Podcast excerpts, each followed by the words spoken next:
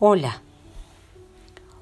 Hoy voy a continuar leyéndoles Cuentos para quererte mejor, 35 historias para cultivar el jardín de la autoestima, escrito por Alex Rovira y Francesc Miralles. El cuento se titula El águila que no quería volar, cuando no queda otro remedio que saltar. Hace siglos que vivió un rey muy poderoso al que le gustaban mucho los pájaros. No solo le gustaban, le fascinaban.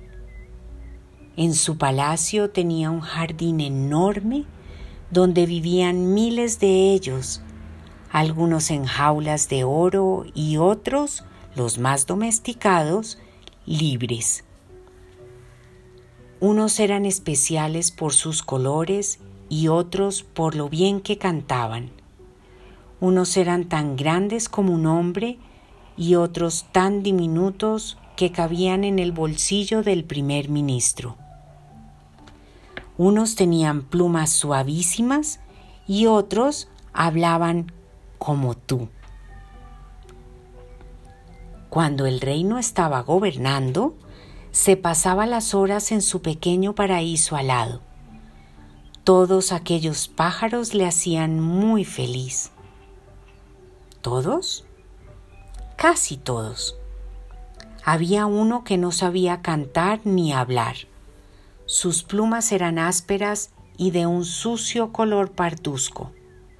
Se pasaba las horas quieto en una rama sin hacer nada era un águila. Mi señor, ¿por qué la tenéis si no sirve para nada?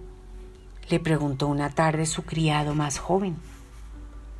El sultán de Oriente me la regaló cuando era un polluelo. Me aseguró que nunca vería un pájaro que volara tan alto.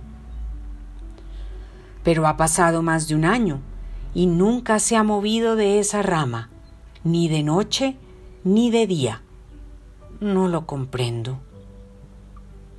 Durante todo aquel tiempo, el servicio le había dado la mejor comida, protegían al águila de las tormentas en un cobertizo especial y también recibía los cuidados de un veterinario experto. Los criados le hablaban con cariño y los músicos de palacio tocaban solo para ella.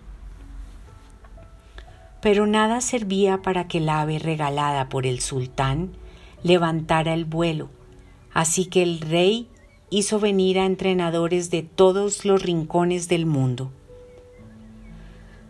El águila está feliz y sana, pero solo le falta otra más veterana que la enseñe, le dijo el primero. El rey trajo a la más vieja de todo el reino. El joven aguilucho la miraba elevarse desde la rama muy contento y quieto, hasta que la mayor se cansó de volar para él y desapareció. El segundo entrenador dijo, Yo le enseñaré a volar.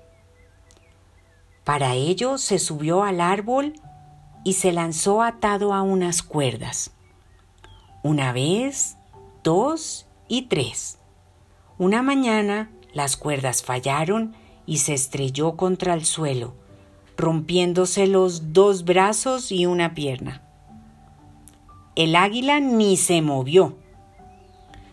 Siguieron viniendo instructores de todos los rincones de la tierra, porque el rey pagaba muy bien. Ninguno conseguía que el águila volara. El rey perdió sus esperanzas y mucho dinero.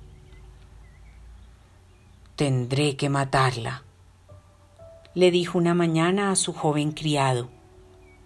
Es un mal ejemplo para todas mis aves. El criado, que le había cogido cariño al pájaro, le pidió una última oportunidad. El rey se la dio, convencido de que no lo conseguiría Como era un buen criado que trabajaba mucho, quería que estuviera contento. Al mediodía, el rey fue llamado al jardín. Casi se le cayeron los ojos de asombro. No podía creer lo que veía. Su águila era ahora la reina del cielo. Volaba entre las nubes y sus alas casi tocaban el sol. ¿Cómo lo has hecho? Todos los expertos fracasaron. Fue fácil, Majestad, contestó sonriendo. Corté la rama. Desde entonces, el águila vuela tan alto que, según cuentan los sabios, puede verse desde los reinos lejanos.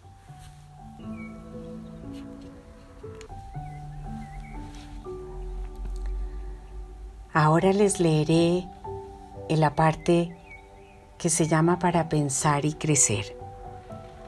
La zona de confort. Así es como llaman los expertos al lugar en el que estamos cómodos. Y no nos referimos a un sillón. Tu zona de confort puede ser los amigos que siempre hablan de las mismas cosas, el videojuego que te sabes de memoria, aquellas cosas que haces siempre porque te resulta fácil hacerlas, o simplemente estar sin hacer nada porque aparentemente es lo más cómodo. Si quieres levantar el vuelo como la joven águila acomodada en su rama, tienes que intentar cosas nuevas, aprender a tocar y disfrutar con un instrumento, practicar un idioma que te llevará a conocer amigos y amigas que hoy no puedes ni imaginar, desafiar lo que te da miedo, pero con los pies en el suelo y sentido común para ir ampliando tu horizonte, para sorprenderte y hacerte mejor persona. Al principio te sentirás inseguro, pero luego estarás orgulloso de haber ensanchado tu propio mundo. Es el miedo a aprender lo que nos hace perder, y es el coraje y la voluntad de crecer lo que nos da alas a nosotros y a las personas que amamos. A lo largo de la vida, todos tenemos que saltar de muchas ramas si queremos seguir viviendo con alegría y con dignidad. Al hacerlo también mostramos a los demás lo bello y necesario que es arriesgarse a volar.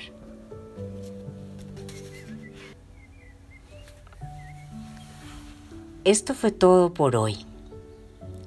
Les deseo mucha salud y amor. Con todo mi cariño, Yaya.